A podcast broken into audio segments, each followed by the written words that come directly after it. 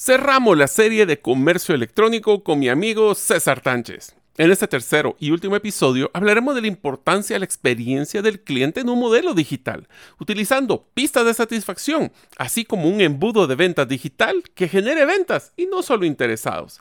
Espero que te sea de mucho valor. Soy Mario López Salguero, ex ejecutivo del mundo corporativo, ahora emprendedor en múltiples industrias como la aceleración de negocios, salud y bienestar, autogestión de documentos legales y plataformas basadas en blockchain. Cuando inicié mis emprendimientos hubiera ahorrado mucho tiempo y dinero de poseer a mano las competencias gerenciales y herramientas prácticas para manejar y acelerar mis negocios. Mi forma de devolver un poco de las bendiciones que he recibido en mi vida es este podcast, Gerente de los Sueños, que se enfoca en temas prácticos simples, relevantes y que puedas implementar hoy mismo. Aprenderemos la metodología comprobada para manejar y acelerar tu negocio, usando la analogía que manejar un negocio es como manejar un carro. La carretera es las necesidades del cliente. La meta es nuestro plan estratégico. Las llantas delanteras es nuestro propósito y plan operativo. Las llantas traseras que nos dan tracción son las ventas y mercadeo. El motor es nuestro talento humano y lo que soporta el carro es el chasis con nuestras áreas de soporte. La gasolina que utilizamos para mover el carro es el flujo de caja. ¿Y quién mejor que el conductor como líder de la organización, acompañado de los pasajeros que son los stakeholders o partes integrales del negocio? Cada semana te damos contenido de valor para que ganes en la carrera de los negocios y recuerda que mi sueño es que vivas tu vida con pasión, resiliencia y templanza. Iniciamos. Bienvenidos amigos al episodio número 184 del podcast Gerente de los Sueños. Como saben, mi nombre es Mario López Salguero. Y cuando hay un conflicto, yo utilizo la regla de que hay tres lados a la misma historia. El tuyo, el mío y el correcto. Busca siempre encontrar el correcto. Deseo agradecerte que nos escuches el día de hoy. Si todavía no eres parte de la comunidad de los sueños, no sé qué estás esperando, puedes hacerlo suscribiéndote a nuestros correos electrónicos ingresando a la página gerente de los sueños.com en la sección de podcast o a través de nuestro estado de difusión de WhatsApp enviando tu nombre al más 502 más 502 para aquellos que nos escuchan fuera de la frontera de Guatemala y el número de celular 5017 1018. Repito, 5017 1018. Y pues estamos ahorita ya en el último episodio de la serie que iniciamos llamada Comercio Electrónico, donde hablamos en el primer episodio qué era el comercio electrónico o lo que llaman usualmente el e-commerce los conceptos básicos. Después pasamos al episodio 2 donde hablamos, bueno, los pusimos a soñar cuál era ese modelo de negocio en Internet que ustedes podrían hacer el día de mañana. Si no lo han escuchado, pueden escucharlo en el episodio anterior, en el podcast, en el, pues cada una de las plataformas que más le guste. Y en este episodio vamos a hablar de cuál es uno de los factores más importantes en el comercio electrónico, que es cómo crear una experiencia del usuario que realmente impacte y principalmente cierre ventas. Así es, así que queremos dar inicio a este tercer y, como bien lo decía Mario, y último episodio de comercio electrónico. Así que este programa o esta serie ha ido enfocada a que usted pueda aumentar sus ingresos a través de poder exponerse de forma electrónica cualquier bien o servicio que usted tenga a disposición que le pueda generar algún ingreso adicional. Así que hoy... Inclusive César, una de las cosas importantes amigos es que si ustedes no están pensando actualmente en hacer algo en Internet o las plataformas de e-commerce o una, ya ustedes van aprendiendo cuando hablábamos de una pasarela de pago y hablábamos también de otros eh, puntos importantes como carrito de compras, no se preocupen, lo importante es que ustedes escuchen estos episodios, ya sea en vivo o en el podcast, y el día que ustedes se quieran animar o les ya les pica ese, ese, ese interés, interés de poder empezar algo electrónico, pues ya saben que aquí van a tener este contenido que está para ustedes en cualquier momento. Es más, quiero contarle algo, es algo, llamemos como siempre, nos gusta ser los primeros en el batallón de fusilamiento. Eh, cuando nosotros estábamos preparando esta serie, eh, yo no tenía activa mi página de internet, no la tenía activa. Por alguna razón lo había delegado, por alguna razón se me había olvidado que existía algo que se llama hosting, que hay que pagarlo, y cuando me di cuenta es cuando eso ya estaba cancelado. Obviamente no tenía un punto de partida, pero estábamos hablando de comercio electrónico, es decir, tenemos comercio electrónico y no tenemos una página de internet donde van a encontrar qué es lo que estamos haciendo. Entonces, efectivamente, le cuento a Mario porque recibo unas propuestas ridículas, absurdas, eh, con unos precios que la verdad que interesante que todavía sí tengan clientes y puedan vender. Y le digo, Mario, ¿cómo, cómo ah, hiciste vos tu página de internet? ¿Qué fue lo que hiciste? Me indicó cómo hacerlo, que de veras sería interesante poder hacer una, un programa de refresh de cómo hacer una página de internet. Es más, búsquela usted, cesartanches.com. Y esa página, Mario me indicó cómo es que era la estructura, cómo es que se armaba, cómo se utilizaban las herramientas que estaban dentro de esta plataforma y me puse a jugar. Literalmente me puse a jugar. Es más, aquí le voy a poner yo la primera tarea. Vaya a mi página web cesartanches.com y escríbame al WhatsApp más 502 59 19 05 42. ¿Qué le parece?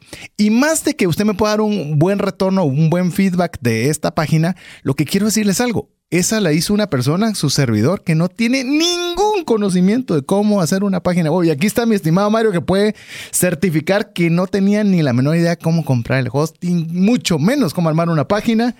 y pues bueno, se puede hacer. Así que si yo lo pude hacer, usted amigo sí lo puede hacer. Así que, ¿qué más prueba de comercio electrónico que hacer el APC? Así es. Estábamos aprendiendo, pusimos en práctica y ahora pues podemos compartir. Pero vale la pena ya que mencionaste el tema de tu página, César, ¿qué tal si les comentas cuánto tiempo realmente te tardaste en hacer esa actualización?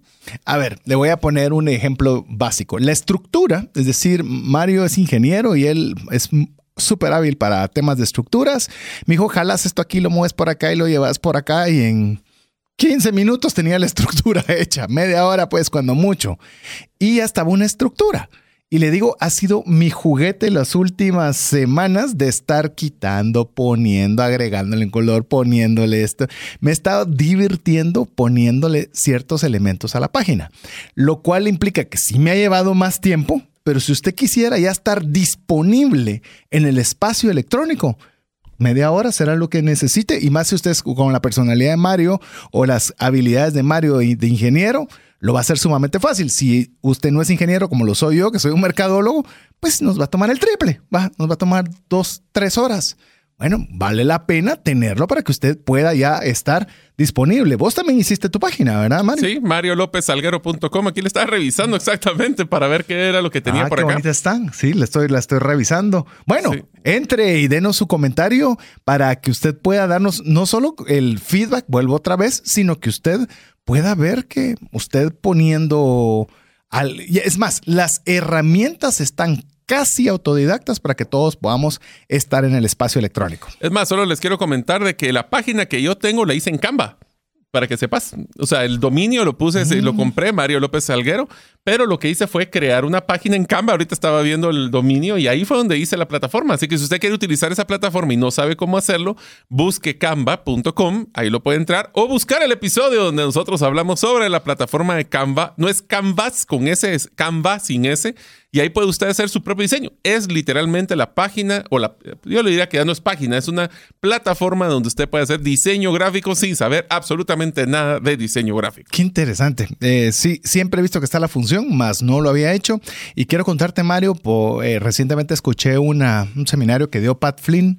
Y siempre uno aprende de, de Pat Flynn. La verdad, si usted puede seguirlo, y podemos nosotros recomendarle a alguna persona que valga la pena seguir, siga a Pat Flynn. Vende mil cosas, pero todas son valiosas y siempre da valor mientras vende. O sea, es, impresionante. ¿Y qué es, de los maestros nuestros. Es de los maestros. Y yo no sabía que la herramienta que él utiliza para diseño gráfico es Canva. Mm. Lo cual dice que no estábamos tan perdidos. Bueno, si ustedes recuerdan cuando hablábamos en el tema de cuáles son en nuestro presupuesto personal las pocas aplicaciones en las cuales pagamos y cada vez que yo pago Canva me pongo feliz de haber pagado, fue es por el uso que le doy a esta plataforma. Así que ustedes ya saben, César hizo en Godaddy, si no me equivoco, tu plataforma. Yo la hice en Canva, aunque he hecho muchas páginas en Godaddy. Así que son plataformas que a usted le van a servir, pero dentro de esa plataforma, y ahora aquí el problema, el, problema que viene, porque César abrió la puerta, es que si ustedes entran a cesartanches.com, quisiera que le hagan evaluación a esa página con la experiencia del usuario. Es exacto. Y eso es lo que vamos a hablar hoy, es qué significa esa experiencia del usuario. Así que por favor me van a poner de 1 a 10 qué puntaje le pondrían a esa página al terminar, por favor, esa es la tarea, no es para ahorita, es para cuando terminemos el episodio, vayan a la página cesartanches.com o inclusive la de mariolopezalguero.com y hagan una evaluación y digan, a ver, de todo Experiencia lo que de usuario. experiencia. Le vamos a decir qué significa eso. Y ustedes nos dicen, de 1 a 10, su página tiene un 8, 3, 5, 10, no sé. Idealmente, ¿por qué?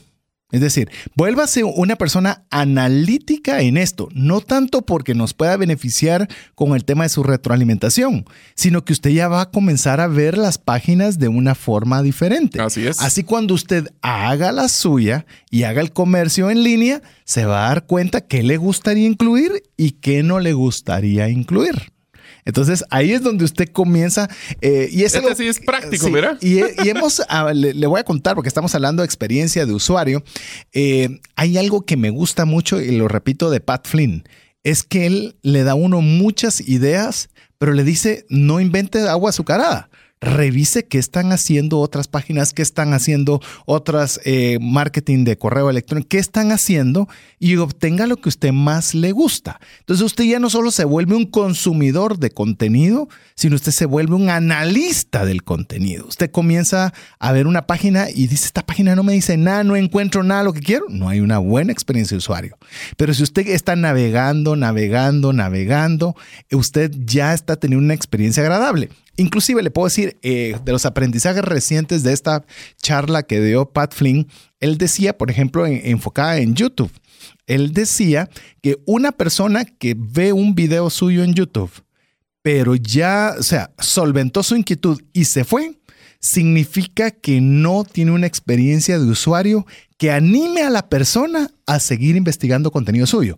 Que por eso son tan importantes los suscriptores, porque el suscriptor lo que dice es, me interesa todo lo que haga él, no es solo solucionar una inquietud particular. Recientemente, César, tuve la oportunidad de entrevistar a una persona, Lorena Bing se llama, sobre el tema de la neurociencia y el concepto de cómo aplica ese, esa filosofía a páginas web. Entonces voy a entrar a ese pedazo.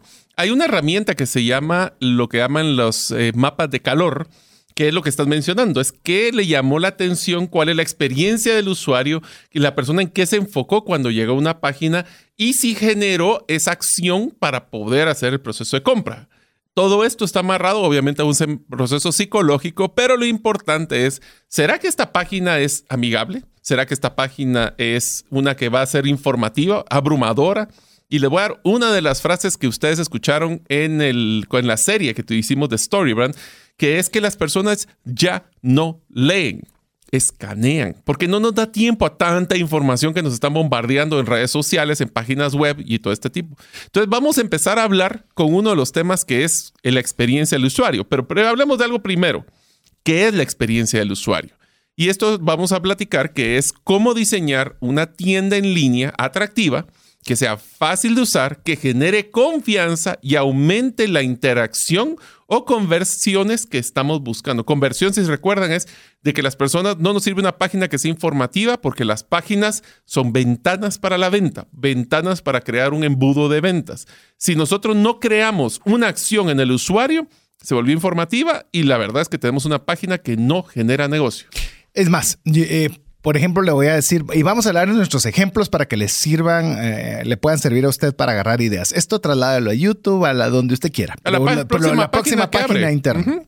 en, el, en el tema de mi página de internet, lo que yo quería era tener un lugar donde las personas pudieran encontrar los diferentes recursos que tengo la posibilidad de generar. Entonces, usted eso es informativa. Eso fue lo que dijo Mario que no había que hacer. Momento. Es usted quiere esto, hay un llamado a la acción. Quiere, por ejemplo, en el área de seguros, quiere usted cotizar seguro, haga clic aquí y usted apacha ahí le lleva al WhatsApp donde le van a poder cotizar su seguro. Ah, es que yo quiero saber más de Bitcoin. Perfecto. Usted hace clic, lo va a llevar al WhatsApp de Bitcoin Economics. Es decir, hay cursos de acción. Yo quiero que esté expuesto al contenido que estamos, va a poder ver los reels de Instagram. O sea, ¿qué es lo que usted quiere? Debe haber una acción. Ese es el punto. No es necesariamente que al informar usted qué hace es, se vuelve informativa. No, informativa es que hay un montón de texto y al final usted dice, y bueno, ¿y qué hago con esto? Eh, ¿Qué quieren que yo haga con esto? ¿Qué quiere que haga? ¿Y qué quiere que haga? Eh, y si usted no tiene un curso de acción, no tiene nada que hacer con ese contenido, es informativa. Pero si usted puede estar navegando, poder estar haciendo clics, moviéndose por toda la página, usted está dándole a la persona, ya se vuelve lo que se llama una página dinámica donde hay una interacción entre la página y, la, y el usuario. Si no hay esa interacción, difícilmente va a tener una bonita experiencia de usuario. Pero creo que estabas ahí husmeando ahí Canva para ver algo. Sí, estaba viendo Canva para ver el tema de las páginas web y les quiero tener una buena noticia. Poder hacer tu página web y publicarla, no con un dominio personalizado, sino que es un dominio que va a tener el canva.com.gt, es gratis. ¡Hala, de verdad! Así que no necesitas ni siquiera pagar Ni para siquiera. poder. Y te da formatos, formatos de cómo hacer páginas web. Tenemos que hacer un, un- un- un programa de- de- dedicado específicamente a ello, pero es importante que usted visite Canva. Así que no necesita ni del dominio, hosting y todo lo demás. No va a estar su nombre, pero es mejor estar en línea que no estarlo. Pero te voy a dar una pequeña recomendación a nuestros usuarios. Si usted quisiera tener una forma fácil de poder hacer esto, también está Bitly. ¿Te recordás Sí, que Bitly es sí. B-I-T-L-Y.com, donde usted podría crear un vínculo pequeñito de 3, 4 dígitos. Tenés razón. Donde podríamos poner esa, esa Mario López lo meto en esta plataforma y te va a dar un código sencillo que es el que puedes utilizar en vez de tu dominio. Así Sí. que hasta eso, y hasta un QR te saca también. Paréntesis. Bitly, los primeros creo que 100, También son eh, 100 gratis. links grat- son gratuitos. Así que de veras ya nos vamos a emocionar con el tema de páginas. Bueno. Pero bueno, eh, estamos hablando sobre lo que es la experiencia de usuario y algunas características que van a ayudar para que nuestra tienda en línea sea atractiva. Veamos algunas de las características indispensables para que haya una buena experiencia de usuario. Lo primero, un diseño limpio y profesional. Ya empiezan así. Cuando, cuando revisen nuestras páginas, aquí va la Aquí primera, la primera. mecánica. ¿Es limpia y profesional? ¿Es limpia y profesional? Bueno, el diseño de una tienda en línea debe ser limpio, profesional y coherente durante toda la página. Ese es un error que miro constantemente, que parece como que fueran cinco páginas diferentes en una sola página. Podemos utilizar una misma paleta de colores. Por eso no nos compliquemos, amigos. Usemos los formatos en la primera página que hacemos. El formato que nos puede dar un Canva, un GoDaddy, donde ya está todo eso estructurado. Pero tiene que ser fácil de leer. Fuentes legibles, eso quiere decir fonts, el tipo de letra. A mí me estalla cuando me ponen a veces esas como que fueran las, las letras estilizadas, como que fueran con pluma fuente, que no se leen. Y el diseño tiene que estar ordenado para ayudar a que la tienda se vea profesional y lo más importante, genere confianza. ¿Qué pasa de una página que no te genera confianza? Ay, rápido te salís. Te salís, por supuesto. Y Es- también la que te abru- abruma, una que sea abrumadora con muchos colores, muchos diseños, muchos... Al abrumar, demasiadas imágenes, demasiados videos, demasiadas cosas funcionando a la vez. el caso extremo, demasiado texto, Demasiado texto. monótono. monótono. Es más, ¿qué hace uno cuando la- lo que uno le encuentra en su página de internet comienza a ver texto, texto, texto, texto, texto y no, no lo lee? O sea, uno no ¿Por lo qué? que. Porque estamos escaneando. Si no existen esas paradas de que nos brinquen, Visuales. no vamos a parar. Simplemente lo vamos a decir mucho texto. El cerebro dice, voy a ahorrar calorías, se apaga y ya no leemos nada. Así es, recuerde la, la- la serie Storybrand, cómo es que el cerebro está diseñado para hacer el menor esfuerzo posible para sobrevivir. Si usted tiene mucho texto, yo sé que estamos ahorita metiéndole mucho, porque este es muy práctico lo que queremos hablar el día de hoy. Si usted tiene mucho texto, hay una herramienta fantástica y se llaman FAQ, que son las preguntas más frecuentes. ¿Qué significa eso? Si usted sabe qué son las cosas que más preguntan, hágalo en forma de pregunta. Entonces, cuando usted lo hace en forma de pregunta, si a mí me interesa, lo leo. Y si a mí no me interesa esa pregunta, no lo leo. Pero le está como ayudando al usuario en su experiencia, decir, voy a buscar lo que a mí me interesa, no que quiera que lea todo el testamento que me está poniendo. Le voy a contar porque como recientemente y he sido involucrado 100% en hacer mi página, hay modelos en los cuales usted puede ingresar en la sección, literalmente como dicen drag and drop, agarrar y arrastrar, en la que usted pone cuál es la pregunta y pone el texto. Y se despliega automático. Precioso. Así que si tiene mucho texto que cree que es indispensable, pues bueno, hay formatos en lo que lo puede hacer amigable. Yo te diría de que si algo nos enseñó Storybrand y también Amy Porterfield en su momento es, Sí. eh, Pat Flynn también es, a veces poner mucho no es bueno. No. O sea, lo que queremos es que, eh, es más, ¿te recuerdas el test del gruñido que hablamos en Storybrand? en una página ustedes literalmente, amigos, tienen que encontrar y, y contestar tres preguntas en la primer pantallazo. ¿Qué es lo que hago? ¿Cómo va a cambiar mi vida? ¿Y dónde puedo comprar? Si ustedes no contestan esas tres preguntas en los primeros tres segundos que miren esa página, la gente se abruma y se va. ¿Qué es, Lo que, ¿Qué es lo que puede esperar en el momento que usted eh, o que lleguen a su página o su tienda de comercio en línea? ¿Qué es lo que puedo esperar? Eso debe ser lo primero que debe aparecer, porque ya le va a decir a la persona, sí, eso es lo que quiero. Entonces, al momento de querer eso, entonces yo ya comienzo a, mm, a, a ver más pero debe ser atractivo desde que, desde, que, desde que la persona llega a su tienda en línea. Por eso es bien importante, le repito, la primera gran característica debe ser un diseño limpio y profesional. Le vuelvo a repetir y usted califíqueme y califíqueme duro.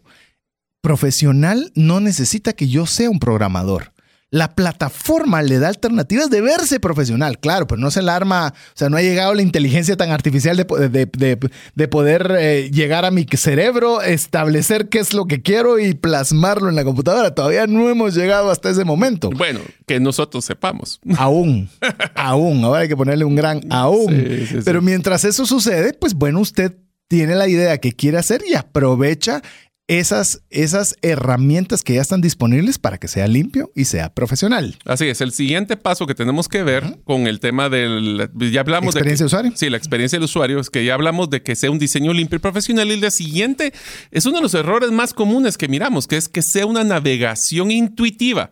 Es importante asegurarse que la navegación por la tienda en línea sea fácil, intuitiva. ¿Qué quiere decir? Es que la persona no tenga que sacar un manual o un video para explicar cómo usar la plataforma.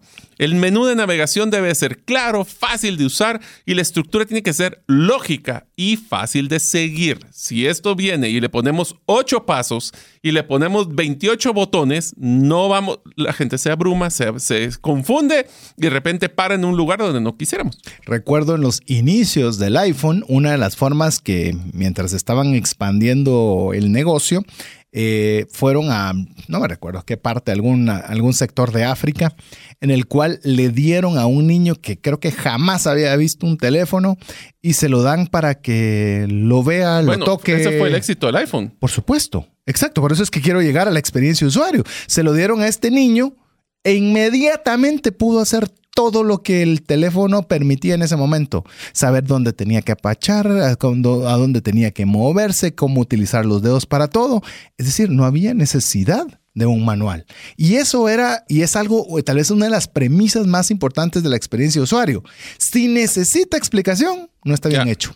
No está bien hecho. Por eso es que si le metes muchas cosas, sí va a necesitar explicación. Entre más complicado lo pongas, peor les va a ir. Así es. Entonces, todo aquello que usted vea que es que lo que yo le voy a explicar cómo eh, significa que necesita trabajarse para que sea más intuitivo. Si usted le tiene que explicar al usuario, no es la correcta. Y ahí sí sus hijos son eh, una buena forma de validación, mm. porque ellos eh, lo, lo pescan rápido o pierden la atención. Así que si usted. Es más, pongamos nuestros hijos a agarrar la página web para ver si de veras ya la pasé, ya la pasé. Y por lo menos con, mi hija grande, ya tuve bueno, clic de te, te, hago un pequeño comentario. Cuando yo le pasé mi página de mariolopezalguero.com a mi hija, lo primero que me dijo es: Papá, y en tantas cosas estás metido. Pero bueno. Eh, ¿Para qué te digo que, no? Sí, sí, Así es. Otra de las características que debe tener en la experiencia del usuario en nuestro, pues eh, básicamente el e-commerce o comercio electrónico es que sea fácil de buscar, que tenga una búsqueda fácil. Debe ser fácil para los usuarios buscar productos en la tienda. Tenemos que asegurarnos que la barra de búsqueda esté bien ubicada en una forma visible, inclusive puede ser en la esquina superior derecha, es el lugar donde la, la vista en una página empieza, y que los resultados sean precisos y relevantes. Aquí les voy a dar una pequeña recomendación. En la mayoría de las e-commerce, porque en comercio electrónico, inclusive GoDaddy, te cuento de que tiene una plataforma de comercio electrónico muy buena, una de las cosas que recomiendan es utilizar lo que llaman tags o etiquetas. Sí. Que es que cada producto le pongas las 3, 5, 8 etiquetas de más que lo que representan el producto. ¿Qué quiere decir con una etiqueta? Porque vale la pena que lo mencionemos antes del siguiente corte. Es una etiqueta es una característica que identifica el producto. Por ejemplo, Puede ser el color, puede ser el tamaño, puede ser la presentación, puede ser la ubicación.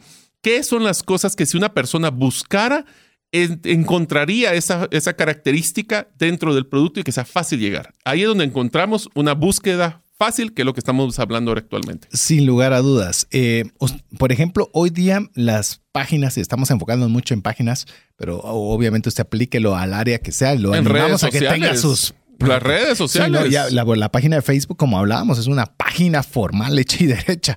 Pero cuando usted pone, eh, yo no sé si te ha pasado a vos, Mario, pero hay veces que entras a una, a, entras a alguna página y querés encontrar algo y no hay forma que lo encuentres. Porque hay tantas cosas metidas que es difícil ubicar. Entonces, eso no significa que usted no pueda colocarlo, sino que lo organice y lo estructure de tal forma que la persona que entre a buscar encuentre. Es que esa es clave, si no se va a ir y va a buscar a otra que va a tener quizás una página más fea, más mal hecha, pero encuentra las cosas.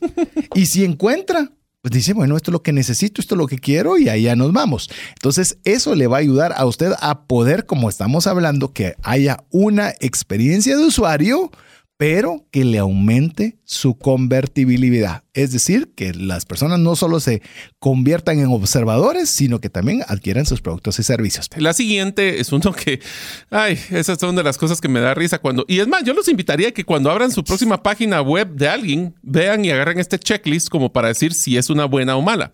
Por ejemplo, la información clara. La información sobre los productos debe ser clara y detallada. No hay peor cosa que encontrarse un producto que no estoy claro para qué funciona. Asegurarse de incluir imágenes de calidad, de alta calidad. Pero aquí viene, ya está en la discrepancia que voy a decir sobre el que habíamos hecho contenido.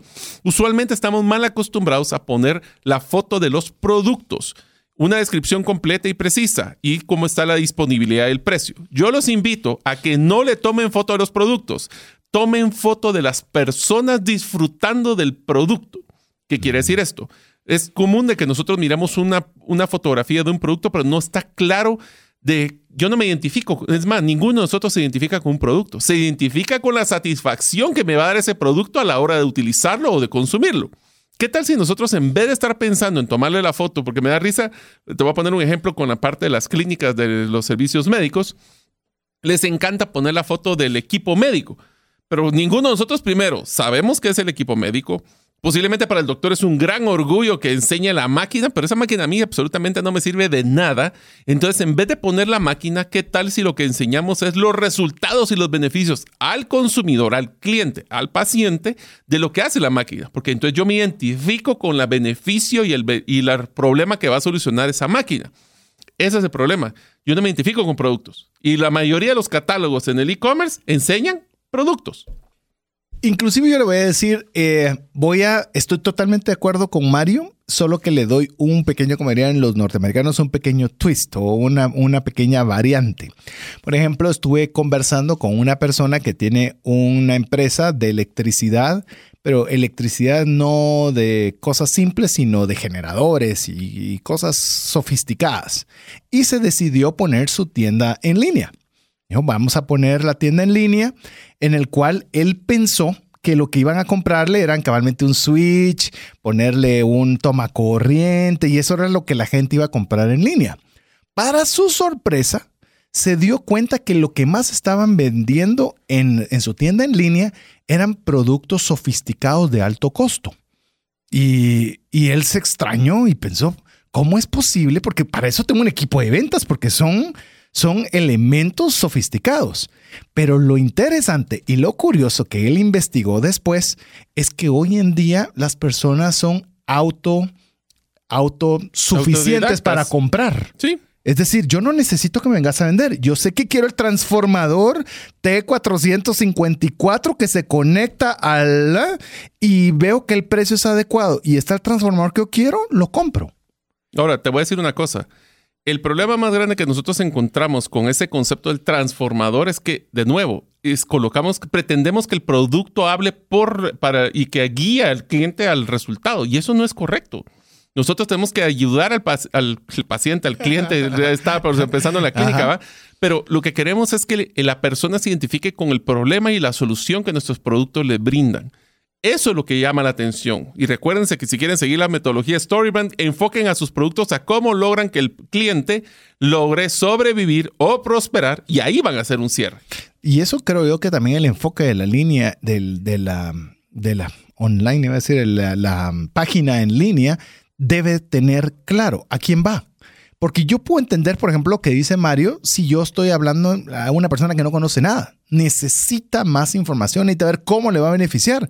Pero si es un ingeniero que lo que necesita es ese transformador, que solo no quiere que le cuenten ni para qué es. Yo quiero el transformador, ese es el precio y cuándo me lo entregan. Entonces, si está enfocado a un grupo muy especializado, donde es muy poco lo que usted le puede agregar de beneficio adicional, ahí es donde yo, vale la pena también que reconsidere cómo va a ser su forma de comunicación dependiendo del sector que usted le esté hablando. Puede ser que ese ingeniero al que le está queriendo vender sabe más que usted. Entonces, eh, no sé, le estamos dando ideas para que usted lo pueda te digo una cosa, y aquí voy a entrar a un tema que no nos va a dar tiempo de verlo hoy, porque no es el concepto del, del, tema de comercio electrónico, pero hay una cosa que es bien interesante, César.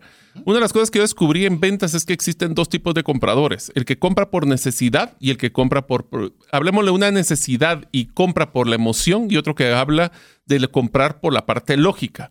¿Qué quiere decir esto? Si estás hablando de ingenieros, que lo que estabas mencionando, igual la metodología problema, solución, acción aplica. lo que pasa es que es diferente la forma. Ya no me enfoco tanto en un tema emocional donde las personas quiero ver a la persona satisfecha. Es donde nosotros hablamos sobre qué beneficio le voy a dar a ese ingeniero y cómo ese ingeniero va a quedar bien con su jefe, por ejemplo, o cómo ese ingeniero va a poder ahorrar eh, costos o mejorar sus ventas. Correcto. Y entonces vamos enfocados a que ese, si ustedes tienen un eh, comercio electrónico que jale a la persona y se enfoque a que tienen un problema, ese problema yo me identifico y logro la solución a través de este producto eh, y el falta la acción, y si logramos ponerle un botón de compra ahora, esa es otra cosa que cometemos errores, que es el tema de la información clara. Creemos de que las personas primero van a, van a aguantarnos un proceso de cinco botones o de llenar un formulario de 18 preguntas. Hagámoslo fácil. Eso nos va a ayudar a que las personas, ya vamos a llegar al proceso de compra, sea una compra inmediata. No le demos tanta vuelta. Primero que compre y después le lleno la información al cliente, pero ya lo tengo comprado. No es al revés. Le pedimos toda la información y si aguanta, entonces ya le paso el link para comprar por, por tarjeta, por ejemplo. Eso, yo sé que vamos a tener algún desarrollador que nos estará haciendo algún comentario al WhatsApp más 502 59 19 05 42, pero le estamos dando nuestra opinión como ingeniero y como mercadólogo para que tanto sepa como el tema de estructura como el tema de mercadeo. Y hay algo que le puedo decir algo, cuando nosotros queremos hacer una experiencia del usuario simple, eh, hay algo que es, es molesto es muchas páginas abiertas. Cada vez que usted hace clic en un lugar, lo lleva a una página. Entonces, si usted quiere regresar, tiene que eh, irse a la pestaña anterior y apacha y le abre otra. Y se vuelve una experiencia de usuario muy larga, muy cansada. Usualmente, ¿qué es lo que más hacemos hoy día? Ya sea redes sociales, y póngase a pensar en TikTok. Solo mueve el dedo de arriba hacia abajo, de arriba hacia de abajo hacia arriba, de abajo hacia arriba, de abajo hacia arriba. Es todo lo que está haciendo procuremos que también la experiencia de usuario al momento de estar en una página sea la misma dinámica, que pueda encontrar literalmente ese mismo movimiento que sea el que le sirva para poder navegar de una forma muy sencilla en lo que es su página. De lo contrario, si cada vez le va a... A mí me cae re mal cuando abrís como 50 pestañas y porque estás buscando, pero que te estés sacando del lugar. Eh, considero que es algo que usted debería pensar si lo hace o no lo hace. Una de las cosas más importantes también, César, en el tema de compra por, eh, por tema de Internet o tema electrónico, es que ninguno de nosotros quiere ser el primero. Ninguno. Quiere siempre te saber. Muy pocos. Vos sí querés ser el primero. Eh, sí, yo soy novelero. Depende de qué. Depende de qué. Aclaremos, no todo. Pero sí hay una cosa que a nosotros nos gusta es escuchar la recomendación y la referencia de otras personas. O en pocas palabras, la experiencia del usuario anterior. Por eso es tan importante que dentro de la experiencia del usuario hablemos de una sección de comentarios y opiniones de los clientes. y agreguemos reseñas y opiniones de clientes de los productos que ayudaron a aumentar la confianza del comprador en la tienda. Eso nos va a ayudar y eso es lo que llamamos una validación social. Ese es el concepto de esto, es que alguien más se encargó, y esa es la diferencia entre ventas y relaciones públicas. ¿verdad? Una cosa es la que yo digo y otra es que alguien más está diciendo que mi, mi producto y mi servicio vale la pena. Asegurémonos que los comentarios sean moderados y de alta calidad y que den valor. Porque si se nota que, por ejemplo, voy a utilizar un ejemplo que a mí me dio risa, es que cuando a veces colocan en Amazon, vamos a hacer un ejemplo de esto. Qué casualidad que los primeros dos comentarios eran del autor. O sea, él mismo se estaba echando flores. Él mismo lo está haciendo bien. Así es. Entonces, ¿qué es lo que pasa? Nosotros mismos tenemos que pedirle a nuestros usuarios, y voy a utilizar el ejemplo de, uno, de algo de la vida real nuestra, César. ¿Qué es las primeras tres páginas de nuestro libro? De 10 razones para invertir en criptomonedas y 5 para no hacerlo es lo que, lo que dicen las personas de lo que han sido expuestas al contenido. Así es. Entonces eran reseñas de personas que vieron el contenido, un poquito en preámbulo, para poder generar. Una de las cosas que sí les pido tengan mucho cuidado es que esos comentarios y opiniones sean de clientes reales, porque si tratan de inventarlos, las personas se van a dar cuenta. Y segundo es no traten de manipular lo que el cliente dice es ideal que las que pues obviamente escojan los mejores, obviamente, pero lo que diga el cliente lo pongan lo, lo tratan de ponerlo más textual, porque no es lo peor que puedes pasarles es que de repente alguien se meta a sus redes sociales y digan ustedes quiten esa reseña porque no fue lo que yo dije. Mm, Entonces, por eso hay que ser congruente para generar confianza y lo que mejor que alguien más lo diga y no nosotros. Algo bien importante que usted puede hacer y es una forma muy simple me refiero hasta lo puede hacer en una red social, imagínese Facebook, por mencionarle alguna, es que usted promueva que la gente hable, que la gente busque comentar y opinar. Esto me recuerdo haberlo aprendido en una convención de educadores financieros y dice, eso es lo más importante que puede hacer. Por ejemplo, ponga, yo qué sé, ¿usted cree que cuando hay calor la gente se pone más molesta? Uno, sí. No, dos, no. Y póngalo así de simple, pero haga que la gente tenga que escribir algo. Y lo dijo y dije, oh, qué interesante está, vamos a probarlo.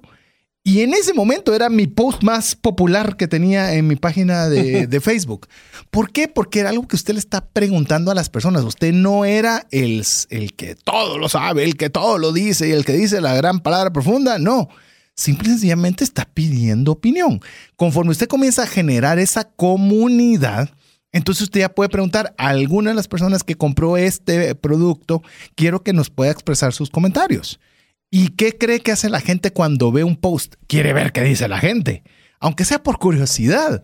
Pero se ve que hay muchos comentarios que dicen, ah, me parece fantástico, el servicio es genial, A, B o C. Entonces usted comienza a decir, ah, ese producto está interesante, vamos a ver qué más, porque estás pasando esa validación de las personas que es, yo te lo digo, si yo voy a contratar un Airbnb, voy a contratar un hotel, para mí más importante que el precio y el lugar es son los comentarios. ¿Y cuántos comentarios han venido? Así es. Es más, vos no te pasa, César, de que cuando vas a un, a un centro comercial, por ejemplo, o a un lugar donde existen muchos restaurantes y el restaurante que más te llama la atención es el que está lleno.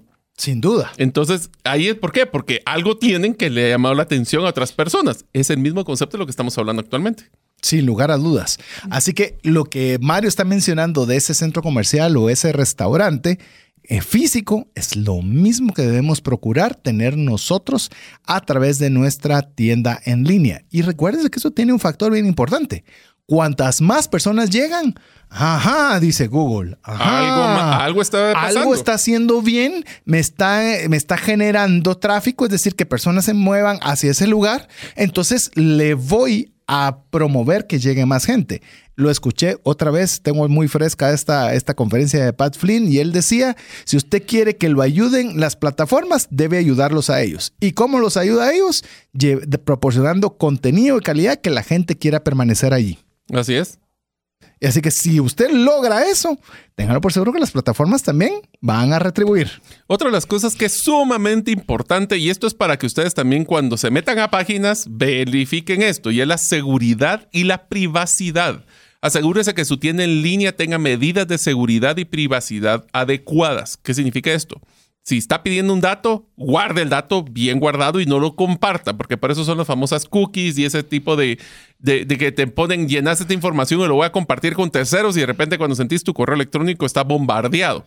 Pero más importante quisiera en el tema de seguridad es el tema de pago. Yo le recomiendo una cosa, no se compliquen en estar tratando de ustedes de generar un modelo y una pasarela de pago. Subcontrátela existen, y ahora les voy a decir, para los que viven en Guatemala, les digo que la mayoría, si no es que todos, diría la mayoría, no todos, de los bancos te dan pasarelas de pagos gratuitas, donde lo único que tienes que hacer es colocar ese vínculo que te van a dar y lo colocas en tu página. Entonces ellos van a encargarse del HTTPS, que para que sepan eso es cuando ustedes entran a una página y quieren saber si es segura a la hora de pagar y cuando van a meter su información, debería empezar HTTPS, ese es el de seguridad, y después www lo que diga. Ese es uno de los factores para que ustedes tengan cuidado cuando compren. Pero más importante, le generamos a los usuarios esa seguridad para poder brindarnos su información personal y financiera en nuestra tienda o no. Y voy a añadir algo porque hemos estado hablando de páginas de Internet. Eh, hay páginas en las cuales usted puede pagar, no, puede pagar, no. Es decir, si usted quiere que sea una página segura, ¿Y qué se entiende porque sea segura? Es que tiene un candadito antes de la dirección, así como lo mencionó Mario. Ese candadito es clave, porque si usted no lo tiene, le va a aparecer en su buscador que es una página no segura. ¿Qué y todavía le pregunta si quiere seguir o no. Exacto. ¿Y qué haces vos cuando ves eso? Chau, chau. Dios. Adiós. Yo no quiero entrar a un lugar donde me puedan hackear, donde me puedan hacer cosas extrañas, feas y desagradables. Y eso no significa que eso esté promoviéndolo usted en su página. Simple y sencillamente por no tener esa medida de seguridad, va a tener ese filtro negativo. Entonces yo sí le animo, porque eso tiene un costo, eso tiene un costo, el cual hay que pagarlos. Usted no quiere. Imagínese hacer una página tan bonita, meterle tanto tiempo y tantas cosas interesantes como para que no van a llegar a consecuencia de no ser un lugar seguro. Yo preferiría, como bien lo mencionó Mario, que usted entre a una página canva.com diagonal palito chino SA, eh, que sea segura que usted ponga una, un dominio bien bonito, pero que sea inseguro y que la gente no llegue. Así es, entonces eso genera desconfianza y no van a comprar y menos de tu información. Otro de los, de los temas del usuario, de la experiencia del usuario, que es sumamente importante y lo estaba revisando ahorita en mi página. Así te vi. Es el tema de la optimización para dispositivos. No, yo estoy revisando casi que este checklist con nosotros. Así es. Ya estoy actualizando. Estás haciendo trampa, así Es, Estás haciendo trampa. Ya estoy actualizando. Que cuando te hagan tu feedback, ya, ya, ya es Al revés. Estoy optimizando mi página para seguir, para que vean que somos usuarios de nuestro propio contenido. Y es que traten de ver si está optimizado para dispositivos móviles. He visto muchísimas páginas que lo que hacen es que hacen una página linda para cuando estás en una computadora, pero cuando vas a un usuario, cuando lo abren, lo abre en, una, en, un, celular, sale distorsionado, no está bonito. Entonces traten de hacerlo porque cada vez más las personas están realizando compras en línea a través de sus dispositivos móviles. Por lo que es importante que esa tienda sea fácil de usar en pantallas pequeñas, pero lo voy a poner al revés donde me estoy dando cuenta que hay un factor que es contrario y es sumamente difícil es que creamos páginas en Facebook, ponemos todo con la experiencia del celular, pero cuando lo abrimos en página de la computadora, a mí personalmente me sale distorsionado. Entonces, tenemos que, la, forma de más sencilla, amigos, de esto es, abran su página en su computadora, abran en su celular y vean si la experiencia del usuario es igual o por lo menos, diría yo, mejor en uno que el otro. De hecho, eh, algunas plataformas, desconozco Canva, aunque por lo que estoy viendo en tu caso sí lo permite, te permite hacer simuladores. Es decir, que usted puede ver cómo se miraría la página en, una computadora y cómo se miraría en un teléfono móvil. Y, y se lo ponen por algo, para que usted pueda ver que en el momento, a pesar de que es una tecnología que le va a ayudar a poderla, a, llamemos de alguna forma más sencilla, que se vea bien la experiencia de usuario en ambos formatos de, visualización, eh, no siempre. Eh, entonces, revise tanto computadora como su teléfono móvil de ver que esté funcionando como usted quiere que funcione. Eso es bien importante y le animo a que usted haga esa prueba. Adicional a lo que le pueda dar la plataforma, usted vaya y confírmelo. Tenemos una frase en el, en el mundo de Bitcoin que dice, confía, pero verifica. O sea, siempre está bien ser confiado, buenísimo, pero, pero verifica. Trust but verify, versión en inglés. Verify, así es en inglés. El siguiente punto que tenemos que hablar es cómo es tu proceso de compra. Y esto nos lo enseñó Pat Flynn y también Amy Porterfield sobre ustedes quieren poner, ah no, Storybrand fue el que nomás no lo dijo, es, ustedes quieren poner su caja registradora de un restaurante a la par del baño o lo quieren poner en la entrada donde todos van a poder hacer su proceso de compra. ¿Qué quiere decir esto? Cuando ustedes alguien dice, vaya, ya quiero comprar este producto, me entusiasmó, lo quiero comprar y Apacha compra, ¿qué quieren que salga? un formulario de 18 datos que después lo contactaremos algún día. Una, contáctame en WhatsApp y ya nadie lo está viendo. La gente compra en caliente y si le ponemos procesos, opciones, eh, demasiadas variables, no va a comprar. Por eso el proceso de compra tiene que ser sencillo y claro. Y múltiple. Y múltiple. Dale opciones. No, no me refiero tanto de opciones, sino que aparezca por todos lados. Ah, sí, repetitivo. Repetitivo. Esa es la palabra. Repetitivo. Una buena página web de un, de un tema de comercio electrónico tiene que tener por lo menos ocho botones de compra aquí en cada una de las páginas que estamos viendo. Y no se preocupe por ponerlo, porque va leyendo, va leyendo y tal vez no se convenció en el 1, en el 2 ni en el 3. A veces ni regreso, a veces ni regreso. No, la gran mayoría no regresa. Así es. Yo sí compré, ahora quiero comprar. Que me, ya pasé hace ocho, hace ocho minutos que sigo leyendo, ahora quiero comprar. Pues dale la opción a que compre en el lugar. Tiene que ser un proceso de pago seguro, confiable y al final del día lo que queremos es que la persona compre de forma rápida y sin problemas. Algo bien interesante, otra característica que queremos compartirle es que haya una buena atención al cliente. Es Mandar mensaje y solo escucha cric, cric. sí, y es, yo, yo, entiendo que casi todo se quiere hacer automatizado hoy día y queremos que todo sea bots y un montón de cosas automatizadas pero también podemos tener una función híbrida. Me gusta mucho la función y lo hacen principalmente las, las plataformas de email marketing, lo hacen muy bien. Incluso, por ejemplo, tenemos un buen amigo de Osmo Wallet que tiene un tema de una billetera electrónica para Bitcoin que podría ser sofisticado y complicado, pero tiene ahí un un espacio donde puede tener un chat con alguien en ese momento. Que es una, usualmente lo ponen como una, como una pequeña burbuja flotante para que cualquier persona en el momento de que necesite, ahí va a poder entrar. Así es. Y es tiempo real. Y ese puede ser usted. Si no tiene mucho trabajo, entonces usted puede ser el que conteste. Mira, muchas de las plataformas de, las, de los usuarios del comercio electrónico, ya sea en redes sociales o en tu página, puedes colocar un WhatsApp y te está recibiendo en tu celular el WhatsApp. Y ahí, si quieren saber si es WhatsApp Business, porque lo pueden hacer hasta automatizado, tiene un pequeño chatbot dentro. De, busquen el episodio de el WhatsApp Business. Pero es importante de que las personas tengan una respuesta rápida. Y te voy a hacer un ejemplo. Andaba con, con la intención de comprar un nuevo llavero para colocar la llave, porque paro perdiendo mi llave siempre. Entonces lo que buscaba era un llavero que vas, solo para que se rían amigos, que tuviera, parecía como que fuera un amplificador Marshall y compré que tiene los pines como que si fueran pines de guitarra. Ah, qué cool.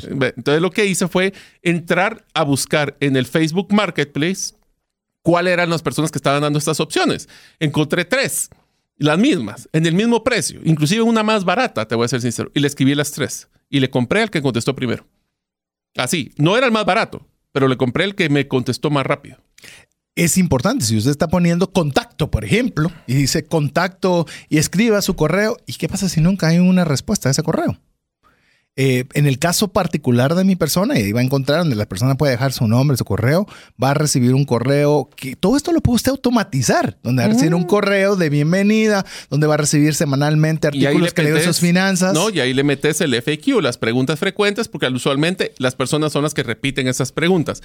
Y solo quiero terminar con la última característica antes del siguiente corte, que tiene que ver con una de las cosas que si ustedes se dan cuenta de las que quieren vender en el interior en temas de comercio electrónico, es este es el que hace la que quiebren todos, que es el tiempo de carga del sitio web. A veces pongo unos videos espectaculares, lindos, pero son tan pesados que no hacen que se cargue la página.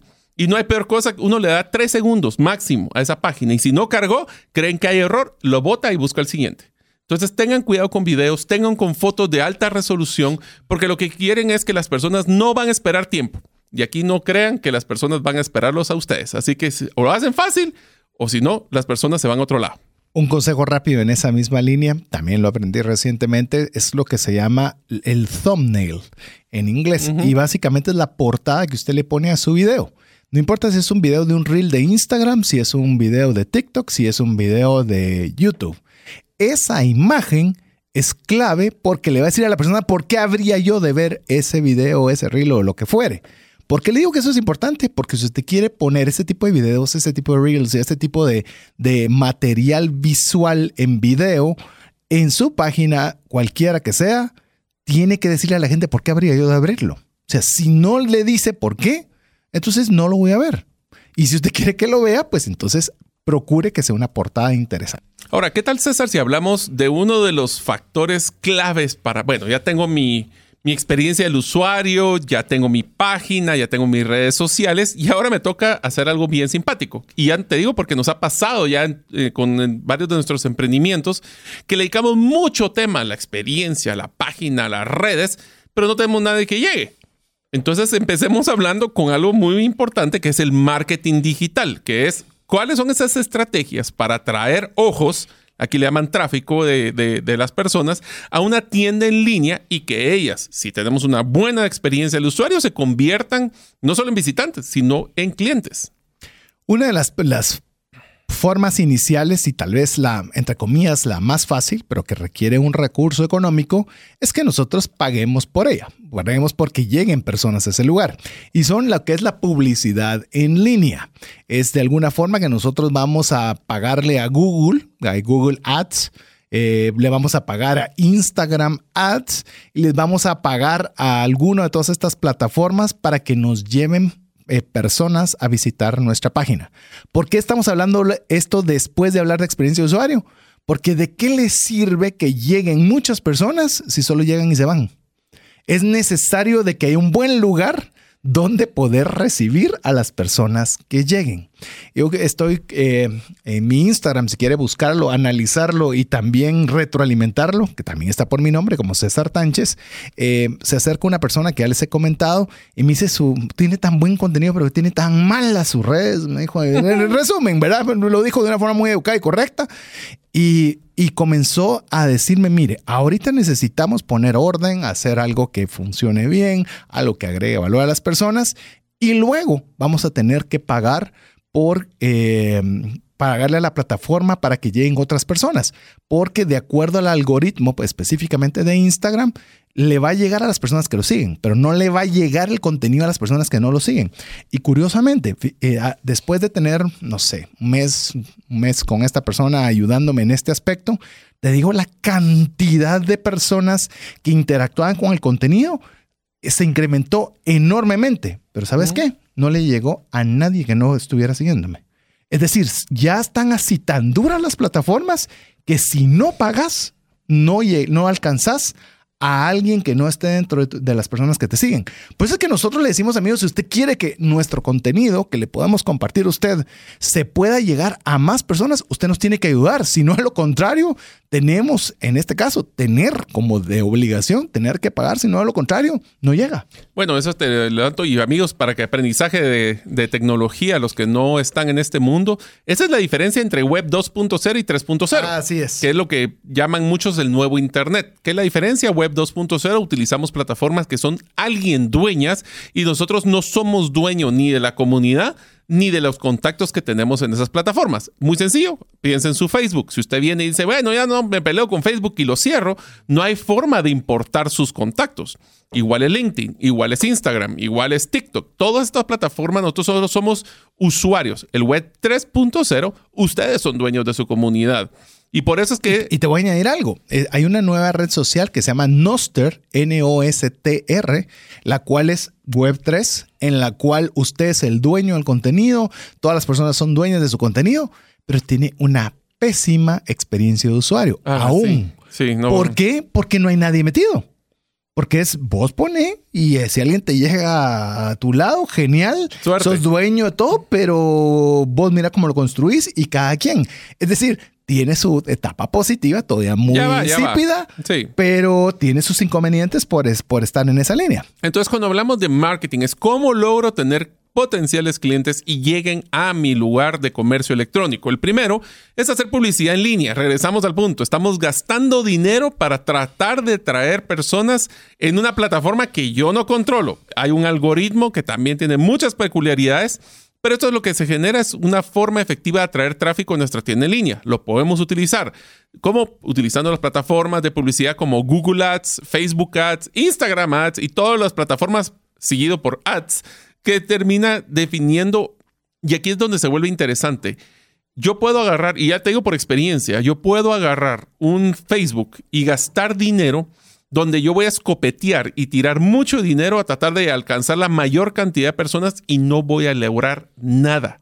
¿Qué es lo que tenemos que hacer? Buscar, como diría Pat Flynn, the riches is in the niches. El, el dinero o la riqueza está en los nichos.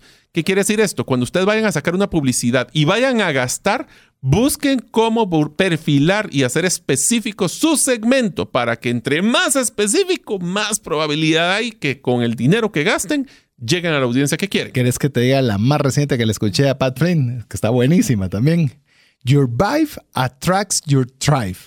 Mm, tu vibra atrae a tu tribu. Así es, así que está bien interesante. Le animo que si usted quiere saber más de esto, que no va a ser el objeto de este programa, búsquelo Grow with Google, se llama, donde usted puede obtener una cantidad impresionante de contenido gratuito en español donde usted puede aprender más de cómo poder utilizar esa plataforma a su favor en su tienda en línea. Le, menciono algunos certificados profesionales de Google, Google Activate, curso de desarrolladores de apps móviles, fundamentos del marketing digital, productividad personal, certificado profesional de análisis de datos, certificado profesional de diseño de usuario, de, ah, experiencia, del, usuario. Que usualmente, eh, solo para que sepan, porque les encanta los acrónimos, cuando escuchen UX, es exactamente User Experience, es la experiencia del usuario. Así que si cuando están hablando y miran un acrónimo que sea UX, es la experiencia.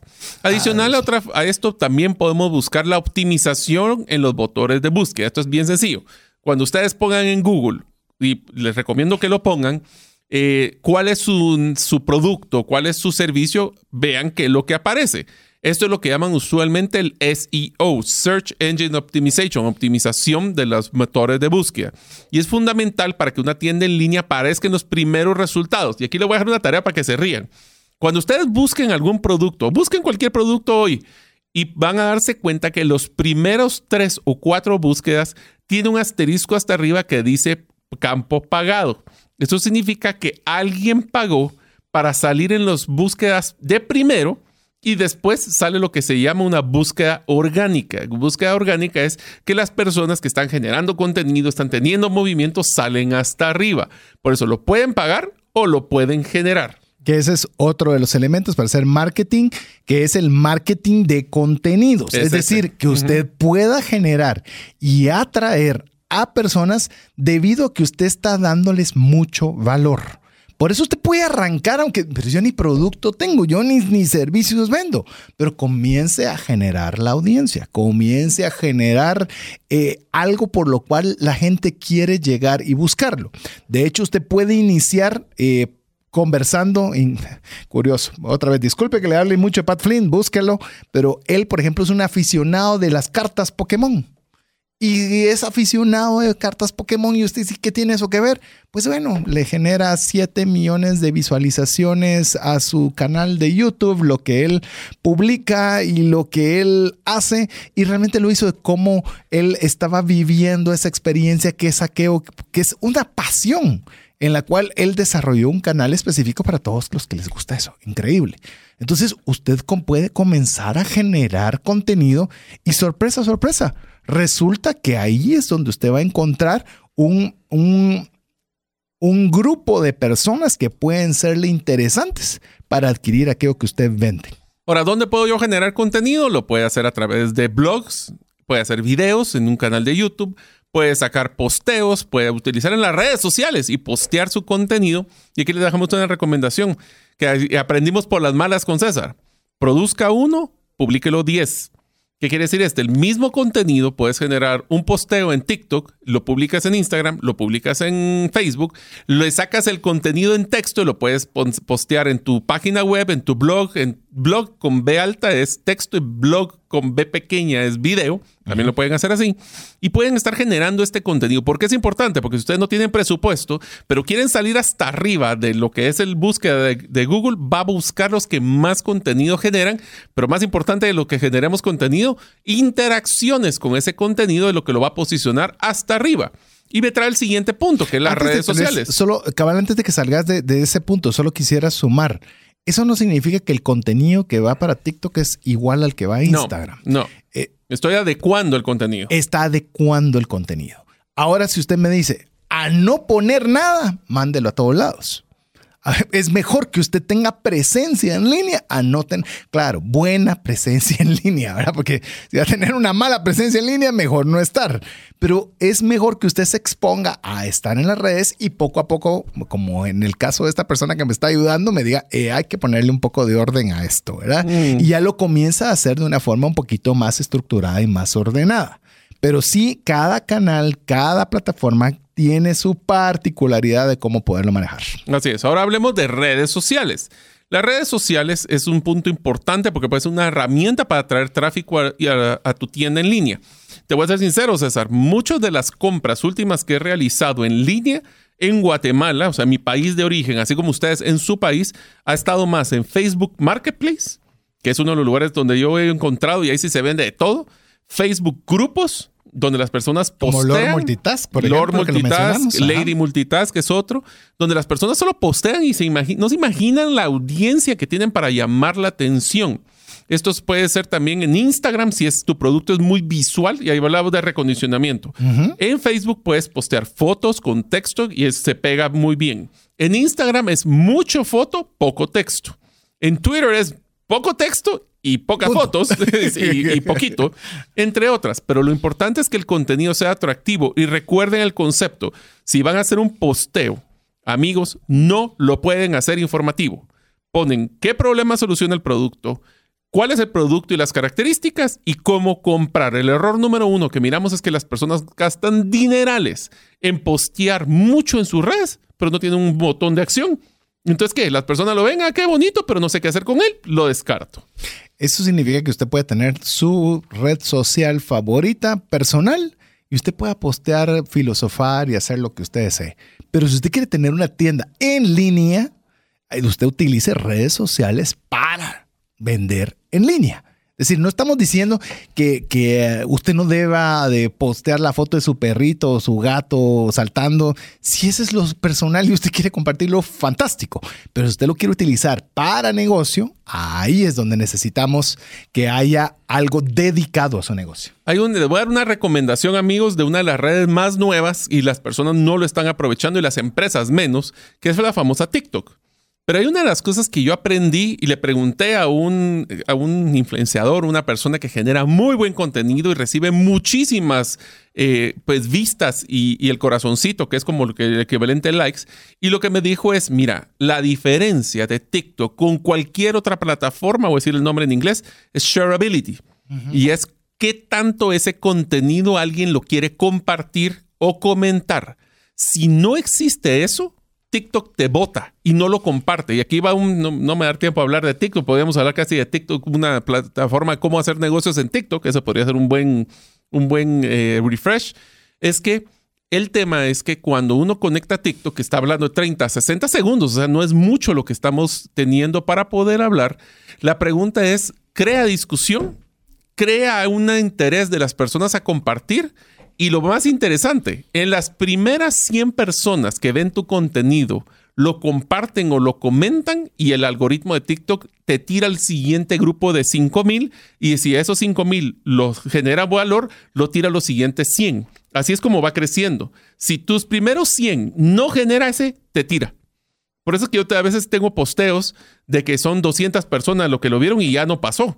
Hay otros que he tenido unos de 170 miles porque las personas comentaron. Entonces, es diferente la plataforma en su forma y algoritmo, y cada algoritmo es diferente. Y si usted se da cuenta, encuentra un denominador, común, es la interacción. Es decir, si se comparte o se comenta, es importante para el algoritmo.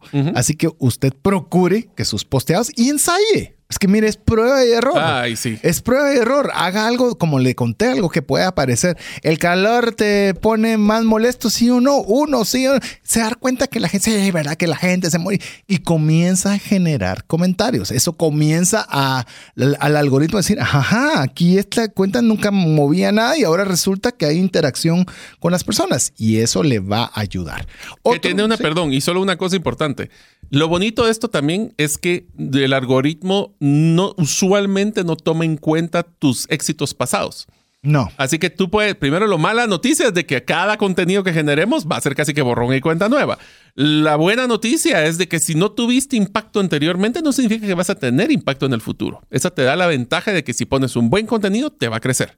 Así es. Recordamos también otro factor que le puede ayudar para hacer su mercadeo es promociones y descuentos. Pero con Ah. asterisco, yo voy a poner ahí. Sí, yo sé cuál va a ser tu asterisco, pero te lo voy a dejar para que vos lo digas. Es importante, si usted tiene alguna promoción, algún descuento, algún producto gratuito en la compra de algún valor agregado que usted le va a dar a, a la persona, sin lugar a dudas, eso es algo que llama la atención. Es más, busque la serie que hicimos de economía conductual, en la cual a la gente le encanta la palabra gratis. Le encanta. Mire, usted puede estar lleno, pero si usted va por el pasillo del supermercado y le ofrecen algo que a usted le gusta, lo agarra y se lo come. Porque es irresistible no tomar algo que es gratuito. O si le dicen, mire, esto nunca está en oferta, ahora está el 50%. Y se- o sea, atrae. Entonces, sí es algo que nosotros vamos a aprovechar para utilizar en la tienda en línea con el asterisco. A ver, El dale. asterisco es que tus promociones y descuentos tienen que ser relevantes para tu cliente, no para ti. Yo sé que tú quieres vender más, quieres liquidar inventarios, quieres hacer muchas cosas, pero ¿eso es relevante para tu cliente? Por ende, cuando saquemos una promoción o descuento, lo ideal es que lo utilices con personas que han demostrado interés en tu producto y que solo les faltó ese, ese golpe final de interés para poder hacer la compra. Si lo escopeteas y se lo tiras a muchas personas, lo que vas a generar es spam y las personas pierden interés. Así que enfócate a que la promoción y descuento vaya al nicho que te necesitas y el que ha mostrado interés. Y no lo pongamos muy difíciles. ¿Qué tal el producto de la semana? Es decir, tengo siete productos, pero hoy va a ser este producto el que voy a darle un descuento, voy a darle algo adicional. Si tiene siete productos, significa que de aquí a que haya otro producto que vaya, llamemos ese mismo producto, a tener otra promoción, pasarán siete semanas. Mientras tanto, puedes enfocarte a generar los contenidos de las bondades de ese producto, por qué ese producto es bueno para A, para B o para C, qué problema soluciona y le das toda la importancia durante esa semana. Y a ese le dices, bueno, esta semana durante edad va a estar en promoción. Y cuando termina la semana, ¿qué pasó? Se acabó la promoción. Y seamos congruentes. Sí, se recu- acabó. se recuerdan aquello que liquidación todo el año. Así Eso no es. funciona. Así es, así que sea congruente, así que si la persona quiere obtener esa promoción, pues que espere siete semanas. Así es. Y, pero la, la va a esperar. Lo va a esperar. Exacto. ¿Verdad? Ese es el punto. Ahora, ¿le estás dando la oportunidad que la persona se entere cuándo va a volver a salir de nuevo para que lo espere ¿Es parte o va de a tu ser estrategia sorpresa? o no? Exacto. Así es, parte de tu Pero estrategia. ¿qué tal no. si cerramos este episodio y la serie, César, enfocándonos en el plan de acción para iniciar su comercio electrónico? Que, así como tas, tas, tas, tus tres, cuatro, en este es un, un, dos, tres, cuatro, cinco, seis puntos claves para poder empezarlo y lo vamos a tener que hacer así, bombardeado. El número uno, identifica tu nicho de mercado. Lo primero que debes hacer es definir cuál es tu nicho de mercado y decidir qué tipo de producto o servicio deseas ofrecer en tu tienda en línea y a quién, porque puede ser que el nicho de mercado sea diferente en cada uno de los productos. Es claro que si no tienes ese nicho, vas a tener una audiencia y tener claro la audiencia objetivo y sus necesidades, sus deseos y más importante, sus problemas, vas a tirar dinero y no vas a tener audiencia. El que escopetea tiene muy pocas probabilidades Así de salir con algo. Mira Mientras láser. el que está mira láser, de- como me recuerdo mucho de lo que decía Bruce Lee. Decía, no le temo a quien sabe mil patadas diferentes, sino al que ha practicado mil veces la misma patada. Así es. A ese le tengo miedo. Entonces tenemos que tener mucha claridad en nuestro nicho de mercado. El segundo, establecer el modelo de negocio. Una vez hayamos identificado nuestro nicho de mercado, debemos establecer cuál va a ser nuestro modelo de negocio. Vamos a vender productos físicos, servicios digitales, voy a ser un intermediario, yo voy a ser un fabricante, voy a enviarlo gratuito, voy a cobrar por el envío y todas las preguntas que nos permitan tener un modelo claro de venta. Así es, el siguiente es busca tus ventanas, crea un sitio web o redes sociales. En este caso, si vas a hacer un sitio web, ya lo hablamos anteriormente, puedes hacerlo tú mismo o puedes contratar un diseñador web si es que sí te gustaría. Si no, puedes utilizar plataformas como Shopify, WooCommerce, GoDaddy, Canva y todos los que hemos mencionado aquí. Es muy fácil y vale la pena. Otra más, configura tu plataforma de pago. Puede ser tu plataforma de pago desde muy sofisticada, que haya un cobro automático y te lo depositen en tu cuenta, enviar un vínculo para pago o incluso, ¿por qué no? Que te puedan transferir a tu cuenta. Lo puedes hacer desde lo más sencillo hasta lo más sofisticado, pero debe haber una forma en la cual un posible cliente esté, tenga la forma o el método de cómo pagarte. Ya que hiciste tu tienda electrónica y tienes tus productos y lo tienes todo listo, ahora toca promocionarla a través de los diferentes modelos que hemos hablado anteriormente. Puede ser marketing digital, SEO, publicidad en línea, marketing de contenido, redes sociales, etc. Lo, que sí es importante es, y tal vez una pregunta que nos han hecho es, ¿y tengo que estar en todas las redes? No, enfócate en tu nicho y una vez que tenés tu nicho, ¿cuál es la red social que más utiliza tu nicho? Enfócate no te dispersas porque si no vas a estar generando un montón de contenido no aplicable. Aparecen todas y te vas a dar cuenta cuál es la que realmente es donde te buscan tus clientes y descartas las demás. Sí. Porque al inicio puede ser que no sepamos cuál es. O solo te enfocas en una y solo compartís como secundario en las otras. Le pones tu esfuerzo a una y las demás el que llegue genial. Pero ya comenzamos a tener ese enfoque tiene una tarjeta de presentación eh, física o digital donde te lleguen a tu tienda. Que tanto mi nombre es César Tánchez y mi número de teléfono y la dirección. No, no, no, mm. no. De una vez que llegue a donde, a donde quieres que llegue. Incluso hasta lo he visto hasta con códigos QR. Así es. Ya no es tanto de estar diciendo muchas cosas, escanea el código QR y vamos para allá. Y, y finalmente, sí. No, y el final es ese, que si ya hiciste todo este ejercicio, lograste hacer que el cliente compre, ahora ten cuidado con tu logística y envíos. No estés eh, quedándole mal, no es aquí como los, a veces como los internets, de que esté en su casa de 8 a 5 porque no sé a qué hora voy a llegar. El cliente no quiere eso, es seamos puntuales, definamos un horario, cumplámoslo, para eso vamos a generar confianza y vamos a hacer lo que es el cierre de este modelo. Comercio electrónico no se enfoca en vender se trata de generar clientes que compren una y otra vez para que así lo que consigue son clientes y no ventas. Así es, así que estamos muy contentos de haber llegado ya al final de esta serie, la pasamos fenomenal. Eh, queremos decirles, siempre los primeros que aprendemos somos nosotros, porque tenemos la oportunidad y la responsabilidad y la bendición de generar el contenido para poderlo compartir con usted, pero también compartirlo en base a lo que hemos practicado. Como le, puedo mencionar, cuando estábamos planificando con Mario, era eh, qué bonito está todo eso, pero yo no tengo mi página web bien.